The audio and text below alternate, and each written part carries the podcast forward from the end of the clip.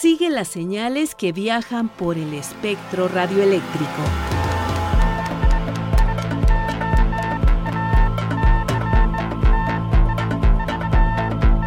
Sintonía libre. Sintonía libre. Un ancho mundo de frecuencias.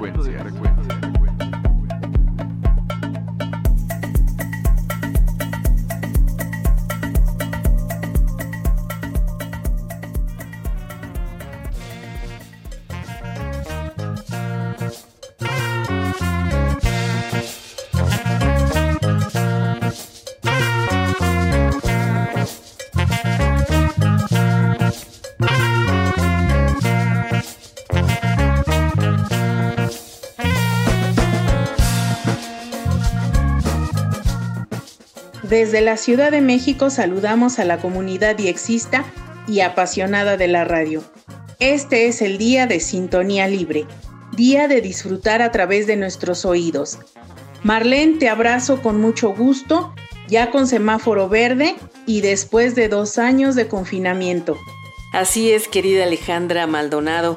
Han pasado dos años de trabajo a distancia con nuevos aprendizajes y búsquedas para seguir haciendo radio y precisamente hoy compartiremos el esfuerzo de algunos jóvenes de Oaxaca por mantener viva su lengua a través de un proyecto independiente de comunicación. Nuestro amigo y colaborador Luis Alejandro Vallebueno nos compartirá información sobre la historia de la radio en Moldova.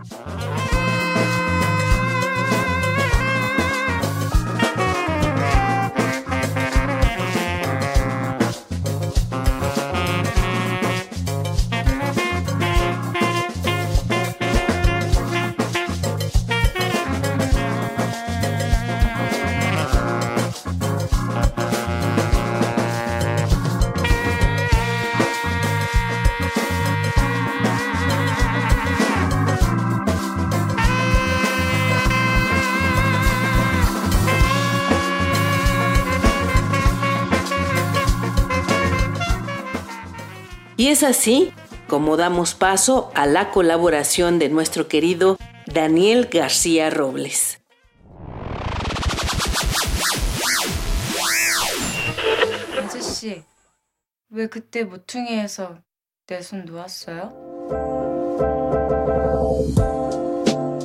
Es bien sabido que un idioma se aprende escuchándolo. Los bebés y los niños identifican los fonemas de su lengua materna y no toman en cuenta los demás porque no se parecen a los que están acostumbrados a escuchar. Estudios confirman que las personas que se enfocan en la escucha de un idioma pueden aprender mucho más rápido el resto de las habilidades como la escritura, la lectura y el habla. Si bien el surgimiento de aplicaciones móviles nos permiten explorar un vasto abanico de posibilidades para aprender idiomas, la radio sigue siendo una herramienta útil que puede ayudar a reforzar dicho aprendizaje. Si no cuentas con un receptor de onda corta y quieres escuchar la radio en directo de alguna zona del mundo, puedes ingresar a http diagonal diagonal radio.garden diagonal Selecciona en el mapa la zona del mundo que te interesa y aparecerán distintas emisoras de radio disponibles. Otras emisoras como la BBC de Londres o algunas de Francia tienen como servicio adicional la descarga de podcast. Así que ya sabes, si te interesa aprender un idioma, la radio es un gran aliado para que escuches música o programas diversos. La escucha es muy importante. Yo soy Daniel y te invito a que continúes con nosotros. Esto es Sintonía Libre, un ancho mundo de frecuencias.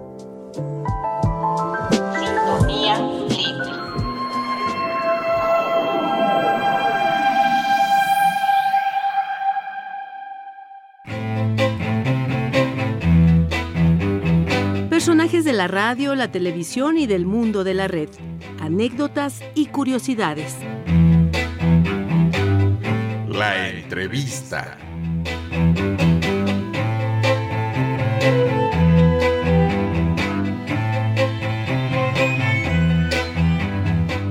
La riqueza de la humanidad está en sus orígenes, en sus pensamientos y en sus luchas constantes. Ejemplo de ello es el colectivo Chota Enima. En esta emisión de Sintonía Libre nos da mucho gusto saludar a Marco Antonio Patricio Martínez, quien nos hablará de este proyecto de comunicación. Bienvenido a este programa, Marco Antonio Patricio Martínez. Hola, muchas gracias por la invitación y aquí estamos para lo que se les ofrezca. Me da mucho gusto que nos hayan invitado a su programa. Un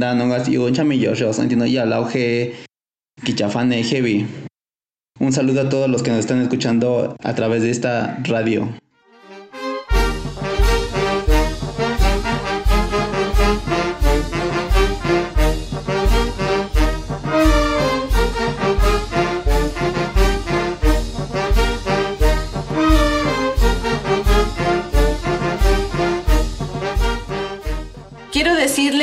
Marco Antonio es integrante de este medio de comunicación monolingüe del que hoy vamos a escuchar en qué consiste la propuesta.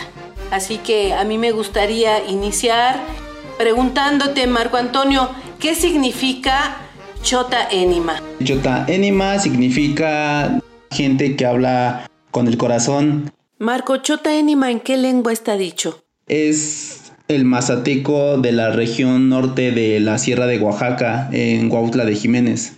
Marco Antonio, ¿podrías decirle al auditorio de Sintonía Libre en qué parte exactamente surge este colectivo o en dónde están ustedes trabajando?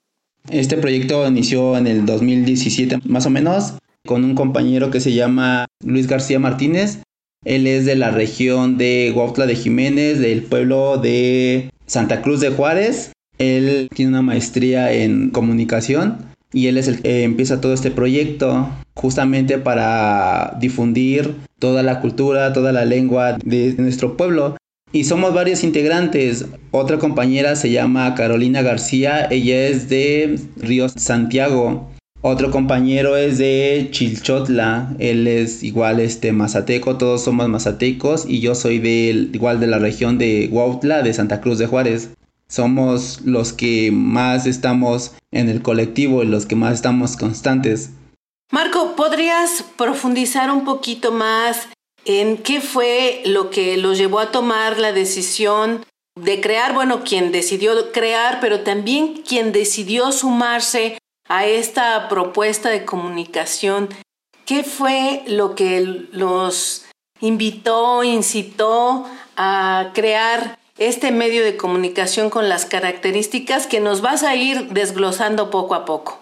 Tres de nosotros somos migrantes. Prácticamente hemos vivido muy, muy, muy poco tiempo en la sierra. Yo crecí hasta los 8 o 7 años aquí en la Ciudad de México. De ahí me regreso a mi pueblo 3 años y en ese lapso yo aprendo el lenguaje mazateco, entonces empiezo a aprenderlo y pues vuelvo a regresar 3 años después.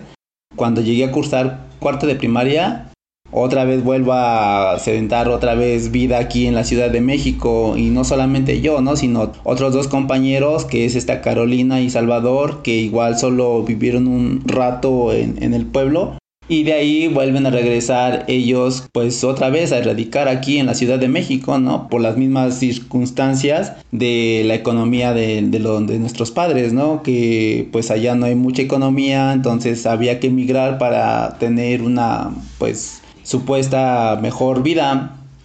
Ese es un caso de nosotros tres, que es Carolina, Salvador y, yo. Y en caso de nuestro compañero Luis, él sí prácticamente sí ha vivido en el pueblo. Y cómo nos unimos todos, pues yo creo que un fin es no rescatar la lengua.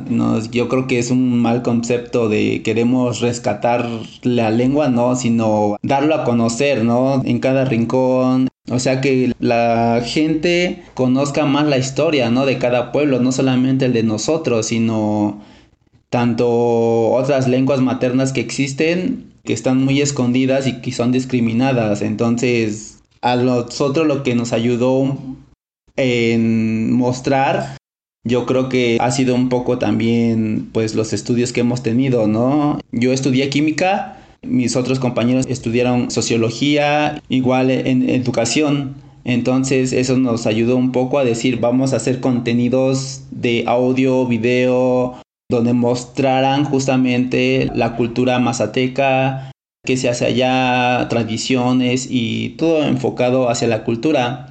Y justamente la radio surge de dar a conocer las noticias que pasan en el mundo, en la Ciudad de México, en todos lados, pero con un enfoque de no ponerlo en español, sino todo en la lengua materna, en, la lengua mazateca y decir, miren, para que justamente le llegue a la gente que vive en la sierra y que no sabe hablar español.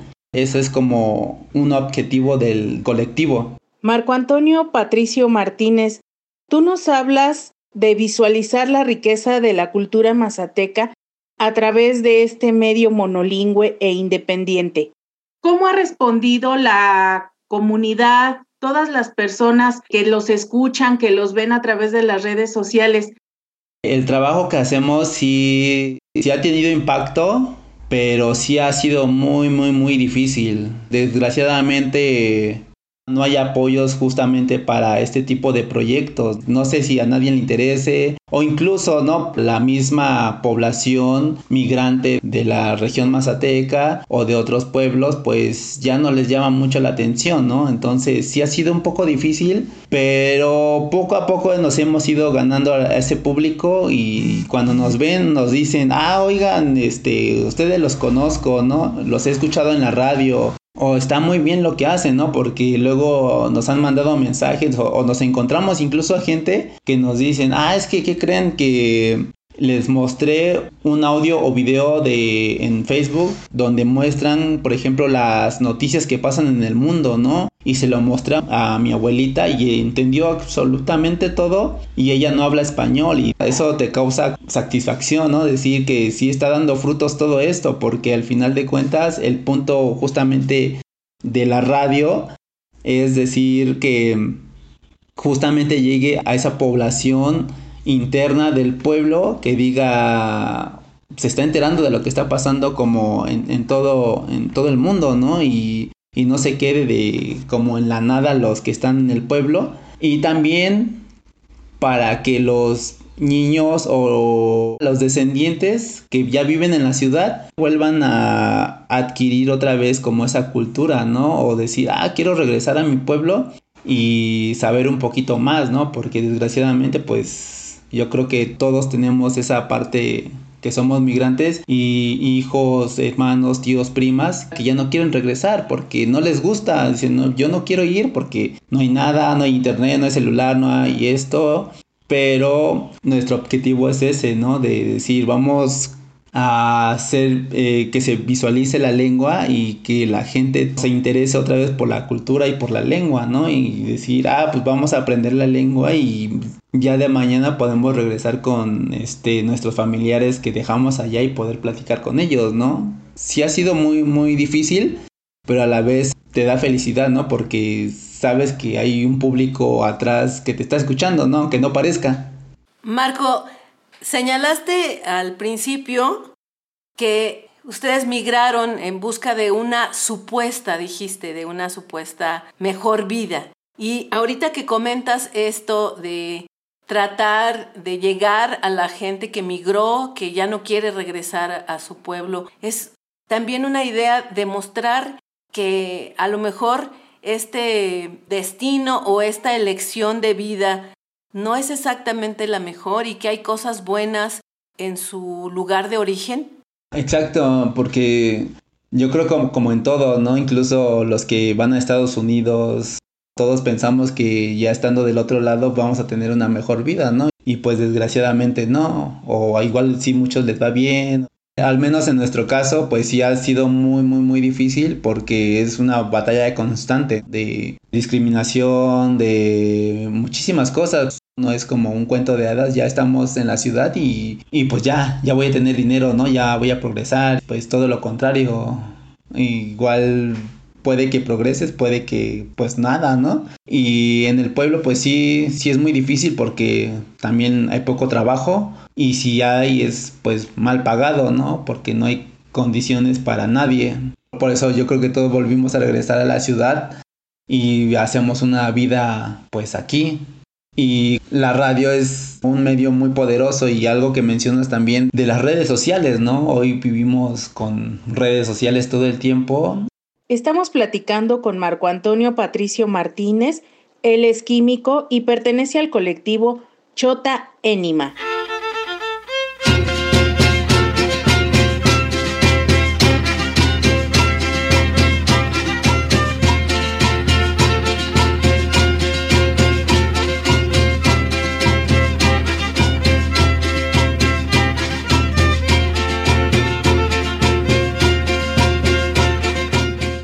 De acuerdo a las tradiciones y costumbres de la comunidad mazateca, ¿existe alguna fecha importante en la que el colectivo Chota Enima tenga presencia a través de la radio? Para nosotros Día de Muertos es la festividad máxima de la Sierra Mazateca. En esas fechas pues dura siete días de fiesta continuas.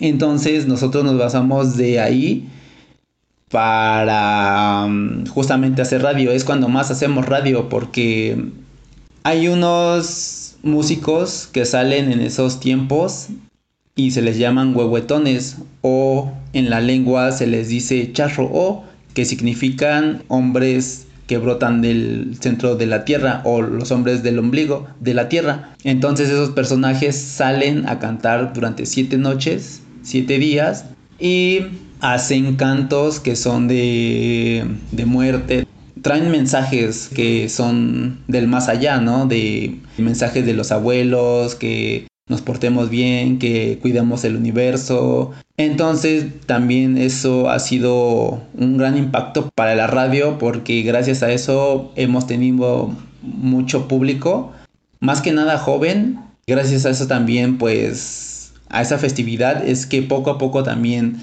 la gente se va interesando otra vez o los niños se van interesando por regresar al, pueblo porque dice, ah, yo también quiero ir a cantar, a bailar y a la fiesta, ¿no? Entonces también nosotros agarramos justamente esa festividad para hacer radio en esas fechas y es cuando más hacemos radio. Bien, Marco, quiero retomar también algo que comentaste hace un momento de las dificultades a las que se han enfrentado. Nos dijiste, hemos tenido varias dificultades. ¿Qué ha significado para ustedes poder posicionar una radio a través de Internet en sus comunidades? Híjoles, para empezar, pues ninguno, bueno, solo el que estudió comunicación es el que tiene más conocimiento de radios, ¿no? Y los otros compañeros, pues ahora sí que hemos aprendido, pues ahora sí como todo mundo hoy en día, ¿no? Tutoriales, echando a perder, porque aparte todo el equipo es sale de, de, nuestros bolsillos, ¿no? Todo tenemos que trabajar, justamente son las problemáticas, trabajar para conseguir equipo, para conseguir micrófonos, necesitamos computadora, que necesitamos este, la mezcladora, que necesitamos movernos a tal lado. Yo creo que son las cosas más difíciles que hemos tenido que hacer porque pues es un gasto enorme eh, tan solo trasladarse para buscar una noticia, ¿no? Hubo un tiempo que hice fotoperiodismo, entonces este pues o sea, el equipo de fotografía, este audio, eh, grabadoras y todo eso, pues sí sí es pues se gasta, ¿no? Se gasta dinero y no es equipo pues muy barato. Entonces, pues para conseguir todo eso, pues sí, sí ha sido un problema, ¿no? Pues tenemos que trabajar. Toda la radio ha sido solventada por nosotros, nada, ninguna institución, nadie nos ha ayudado. Y justamente ha sido como el, el objetivo también, ¿no? De, de, la radio, de decir que ha sido de nuestros propios bolsillos todo, todo lo que hemos hecho ha sido gracias a nuestro esfuerzo y nos sentimos muy, pues, muy felices por eso, ¿no? Porque al final de cuenta nosotros no lo hacemos porque alguien nos lo esté diciendo o nos ofrezcan, ah, miren, ustedes que son este mazatecos o hablan una lengua, eh, les ofrecemos esto para que pues, lo hagan, ¿no? No todo lo contrario, sino todo lo que hacemos lo hacemos de corazón, de, de decir, aquí estamos que se vea reflejado eso. Todo lo que hacemos es por amor a la radio, a la lengua, a nuestra cultura. Son una infinidad de cosas que nos hemos ido topando con, con el pasar del tiempo. Y sí se nos ha hecho muy, muy, muy difícil porque o trabajamos o estudiamos o hacemos la radio, ¿no? Entonces sí hemos llegado a pausar muchas veces la radio por lo mismo, ¿no? Que no hay, no hay dinero para solventar todo. Entonces trabajamos un rato y ya cuando tenemos otra vez este, la economía, ya ahora vamos a trabajar otra vez a ver qué hacemos, ¿no? Entonces han sido los retos más difíciles, ¿no? Yo creo que la economía han sido de los problemas más duros, han sido como las cosas más difíciles que hemos tenido que hacer. Marco Antonio Patricio Martínez, sin duda los retos que enfrenta Chota Enima son muchos como medio de comunicación monolingüe e independiente y seguramente se acrecentarán cada día más. Quienes estén interesados en conocer los contenidos que ustedes manejan, ¿cómo los pueden encontrar en redes sociales? Sí, claro, este en Facebook nos pueden encontrar como y así como se escucha Chota Enima C H J O T A E N N I M A y así en, este, en Instagram también nos pueden encontrar con ese mismo nombre, Chota Enima. Y ahí pueden encontrar nuestro trabajo y es, a mi consideración, es, es muy buen trabajo, es, es honesto y eh, tiene muy buen contenido. Nos ha costado mucho trabajo y seguimos al día luchando con muchísimas cosas que no, no cualquiera hace y hay muchos amigos que también seguramente están en esa misma situación haciendo radio, pero es algo muy noble y muy bonito que, hacemos nosotros. Y ojalá nos puedan escuchar para toda esa gente que le gustan las lenguas nacionales, ¿no? Marco Antonio Patricio, pues sin duda un gran esfuerzo el que han realizado tú y tus compañeros para mantener activa esta radio online. Aún nos falta hablar de los contenidos, de cómo arman sus propuestas de programación. ¿Te parece si continuamos con esta charla para la próxima emisión de Sintonía Libre? Sí, claro, aquí estamos gustosos. Perfecto, muchas gracias Marco Antonio Patricio Martínez por tu participación en Sintonía Libre. Sí, gracias a ustedes por escucharnos. Para estar en sintonía con el diexismo, escríbenos si eres amante del correo tradicional, recibimos tu correspondencia en Ángel Urraza 622, Colonia del Valle, Alcaldía Benito Juárez, código postal 03100. ¿Prefieres el correo electrónico? Aquí la dirección. Sintonía libre, guion bajo, re, arroba cultura punto punto mx. ¿Y si te gusta la inmediatez? envía un mensaje a nuestra página de Facebook. Búscanos como Sintonía Libre. ¿Deseas escuchar alguna de nuestras emisiones anteriores? ¿Te perdiste la transmisión de alguno de nuestros programas? Descarga o escucha los podcasts de nuestra página www.e-medioradio.edu.mx.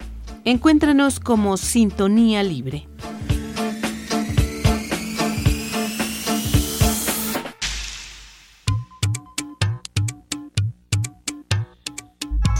La onda de Vallebueno.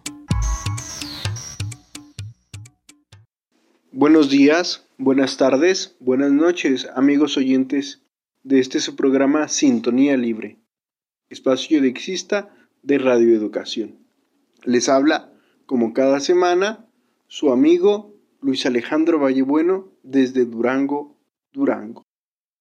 El día de hoy vamos a analizar la historia de la radio en Moldova, pero específicamente el centro transmisor de Grigoropol, ¿sí? un centro transmisor que está activo tanto en onda media como en onda corta y que por su relevancia está en medio de un tema de actualidad fundamental en la historia de la radio del mundo.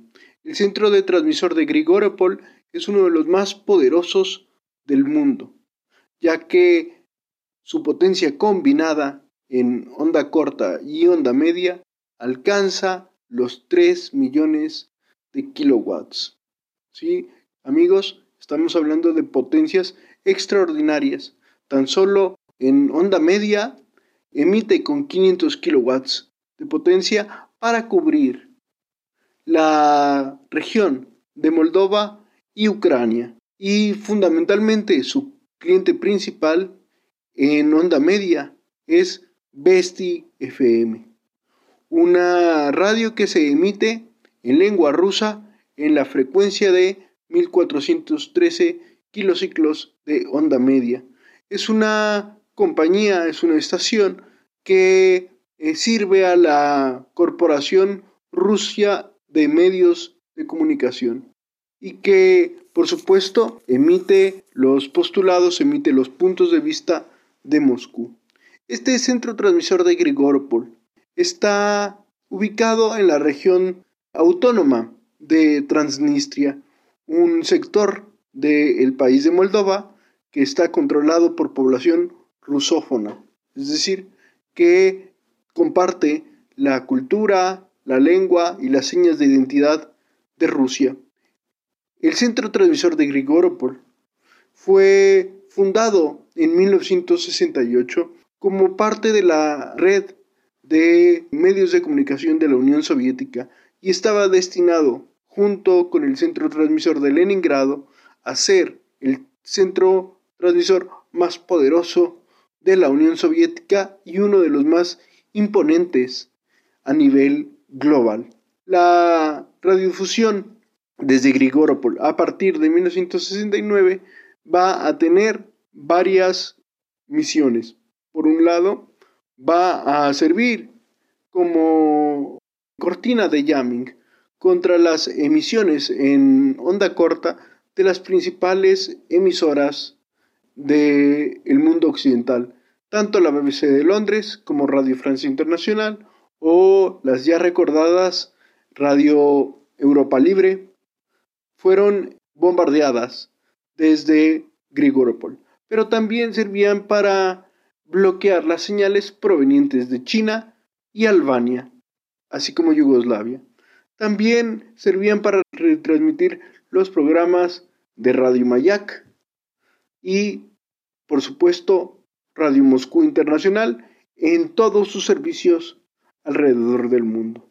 Esta poderosa instalación cambió su historia el 27 de agosto de 1991, cuando el emisor pasó al control del Estado moldovo y fue alquilado para la compañía de Radio Mayak y también el sector rumano de Radio Moldova.